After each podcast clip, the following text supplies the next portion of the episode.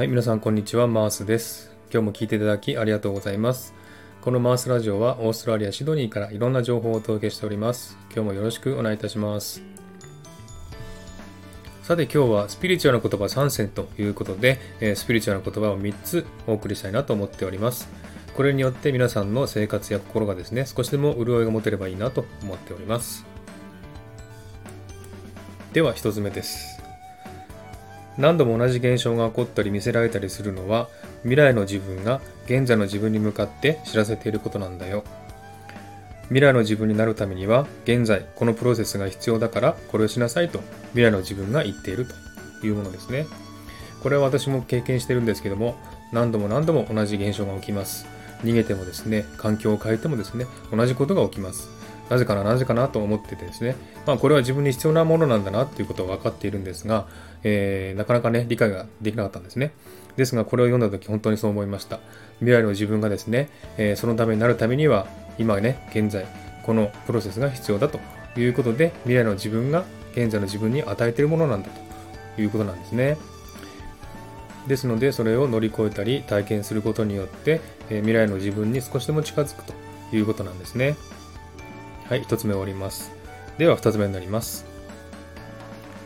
願いが叶わないと嘆いている人、実は全部叶っているんだよ。今まで自分に起こったことすべては自分が願ったこと。だから現実に起こったことはマイナスなこともすべて叶っているということだよ。というものです。なかなかね、自分の願望が叶わないということがね、え多いと思いますけれども、えーなんでこんな悪いことばっかり起こるんだとかですね、嫌なことばっかり起こるんだと思ってるかもしれませんが、えーそれは多分自分の中でそういう思いがあったからこそ起こったものだというふうに思うんですね。それは本当にあの肯定することは難しいと思うんですけれども、ですが、え考え方を変えてみるとね、えー自分が願ってないことは起こらないということですのでね、えー潜在意識の中で自分のね、えー考えの中でいろんなことを思っています。それがわからないかもしれませんね。で、その現実が起こってしまったということだと思います。さて3つ目です。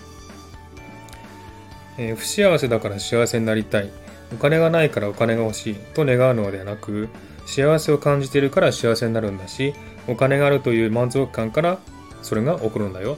というものです。えー私たちはですね、あの、不幸せだから、お金がないから、彼氏彼女がいないから、それが欲しいと願ってしまうんですが、そういう願い方をですね、ないというものをベースに願っているものですので、ないという現実が起こってしまうんですね。ですが、私は今お金がある、ねえー幸せな家族がいる、そういうふうに思っていると、そういった現象が起きます。ですので、ないというものをベースに願うのではなく、あるというものを自分の心の中に溜めて、それを感じるということが大事じゃないかなと思います。これはですね、コップに入った水のお話がありますよね。えーコップに水が半分入ってます。これを半分も入ってると思うか、半分しか入ってないと思うか、こういうの違いですよね。えーないものをベースに考えるか、あるものをベースに考えるか、この違いだと思います。はい、そんな感じでね、えースピリチュアルな言葉3選をお送りしました。少しと皆さんの参考になると嬉しいです。では今日はこの辺で終わりにしたいと思います。今日も聞いていただきありがとうございました。ハートボタンポチッと押していただければ嬉しいです。ではまた次回お会いしましょう。ありがとうございました。